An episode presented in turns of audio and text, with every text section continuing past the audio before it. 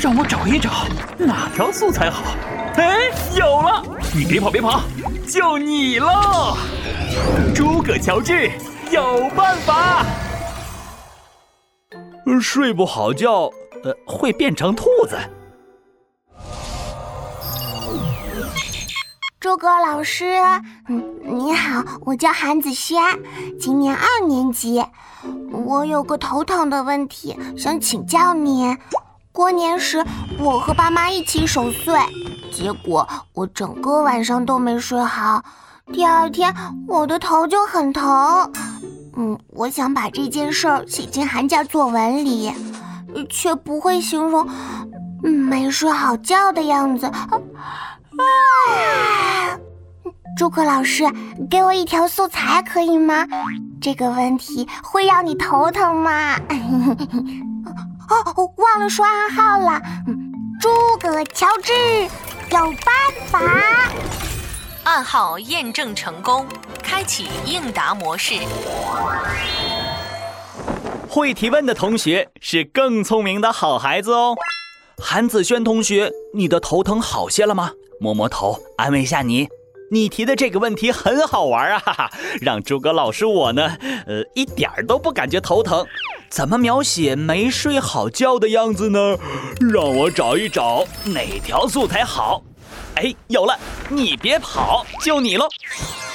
这条素材出自童话作家周瑞写的《大个子老鼠，小个子猫》，里面是这样写的。大个子老鼠这个星期没有睡过一天觉，眼睛熬得跟兔子的眼睛一样红。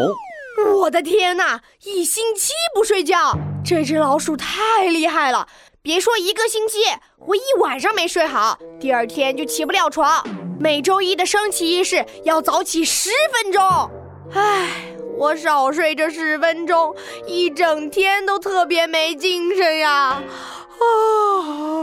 呃，好啊，你个闹闹，把哈欠都传染给我了，我也有点困了。诸葛老师，认真点，韩子轩同学等着你说素材呢。你说你呀，怎么就这么不让人省心？嗯，那好好好，呃，我们接着讲啊。大个子老鼠为什么不睡觉呢？它可不是去偷东西了。是因为他的好朋友小个子猫要开生日宴会，但他爸爸说只能请三个好朋友，还必须得是班级的前三名。大个子老鼠平时成绩很不好，所以大个子老鼠想要参加生日宴会就得拼命学习。他一个星期都不睡觉，在那儿学习。哇，他真是只勤奋的老鼠。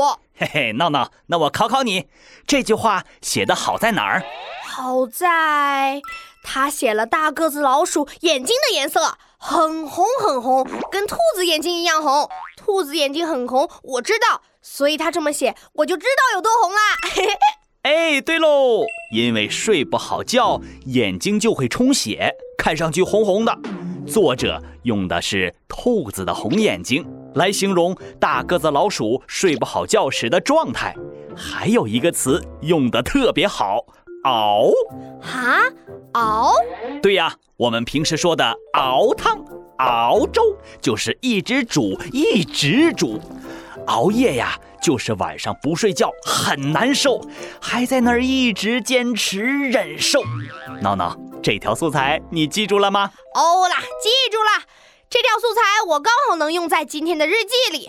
唉，诸葛老师，为了听《猴子警长探案记》，我昨天一晚上没睡好，啊，眼睛熬的跟兔子眼睛一样红。